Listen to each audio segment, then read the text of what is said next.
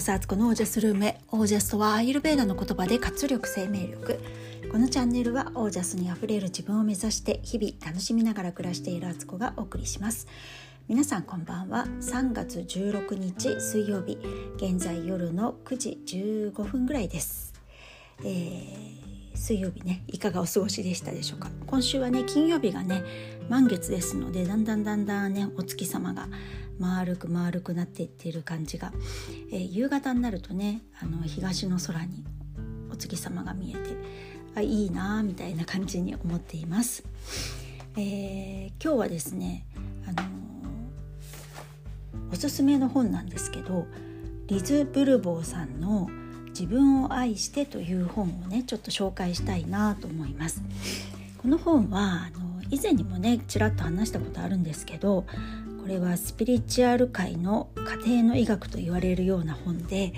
いろんな病気の症状に対して、えー、それがスピリチュアル的な意味だとどういう意味があるのかっていうことが書かれている本なんですよ。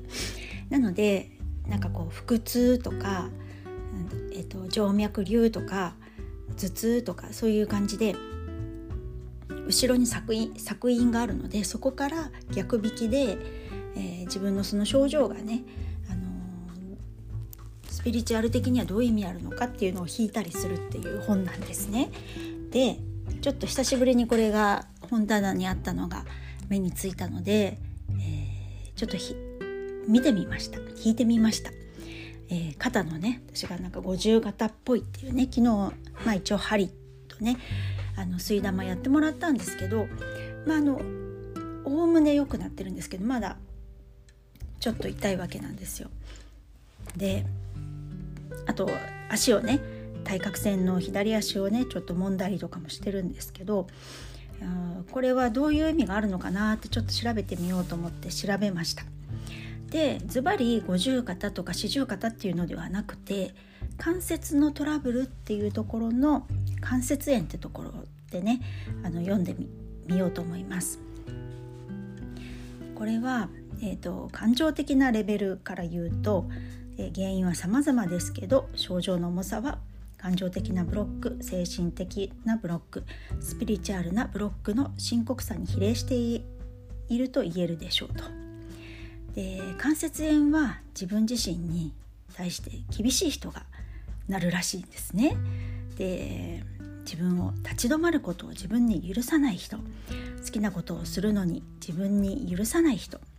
さまざまな欲求をすることを自分に許さない人などがなりやすいと許さない許さない許さないってきましたねなのでなんか自分に対してね許可を出せないっていうことが関節の痛みになって出るということなんですね。あとはあのあと他人に対してもねあの自分のニーズを理解あの察知してねそれを、まあ、先回りしてというかね満たしてくれるのを望んでいるんだけどそれが答えてもらえないともうがっかりしちゃって悲しみや恨みを抱え込むっていうなんか一人相撲というかね勝手に怒ってるみたいな状態ですけどあこれ私は夫に対してやってたかななんて思ったりしてね思いました。であとえー、関節炎がどこに出るかによってその人の問題がわかるそうで例えば腕に関節炎が起こったらその人は腕を使ってする仕事に関して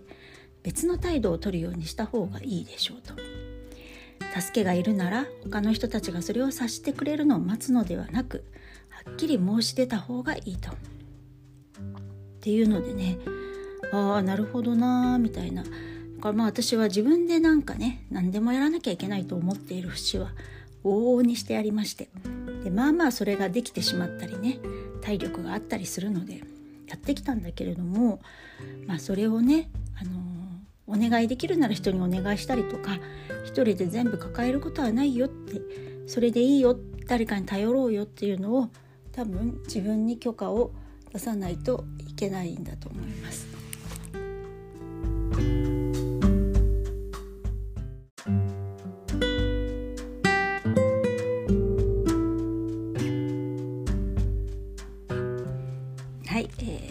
きがいを取りに来た夫が入ってきたので一旦中止でした、えー、続けて言うとうんとそう関節炎が起こる人は結構ね強情なんだっていうこともね自分が感じているん？自分が怒りを感じていることで自分を責めています。ひーって感じなんですけど。そう。結構ねあのなるほどなって思いました。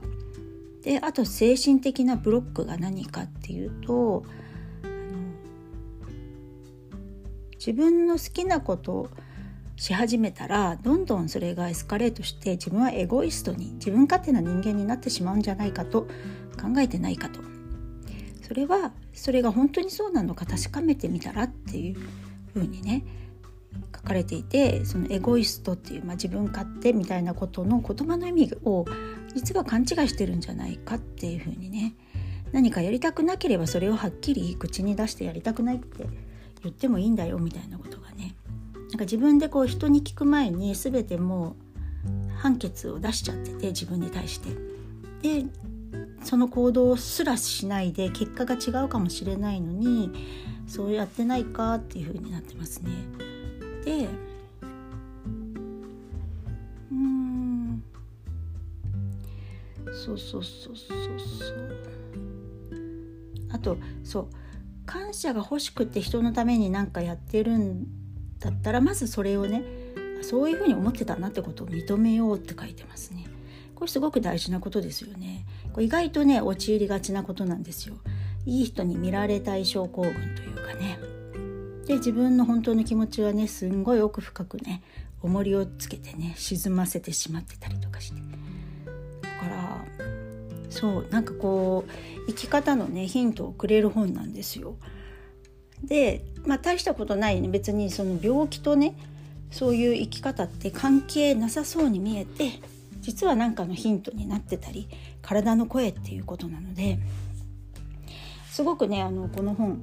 おすすめです。一家に一台ある一台っていうか一家に一冊あると何かの時にパッと時々に思い返したようにね毎回毎回なんかに病気とかなったらすぐ調べるってことしなくてもいいんでなんかあいろいろ手を尽くしてみたけど病気になったりなんかしてね。なんかこううまく治癒しないなとかそれが自分自身であっても家族であっても身近な人であってもそういう時にちょっとしたヒントになると思うのでこの本ね結構おすすめなんですよ。でねちょっと自分のこと今ね調べてみたらなんかすごく当たってる感じでドキーとするというねでもこうやってね教えてくれるメッセージってすごく大事なことなのでなんかそれをね胸にあの私もねちょっと自分にもっと優しくなろうってなんか優しくしたりしてたつもりもあったけど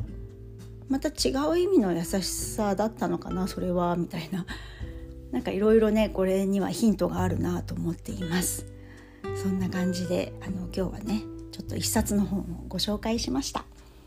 はいということで、えー、今日はこの辺で皆さんの暮らしは自ら光り輝いてオージャスにあふれたものです。オージャス。自分を愛して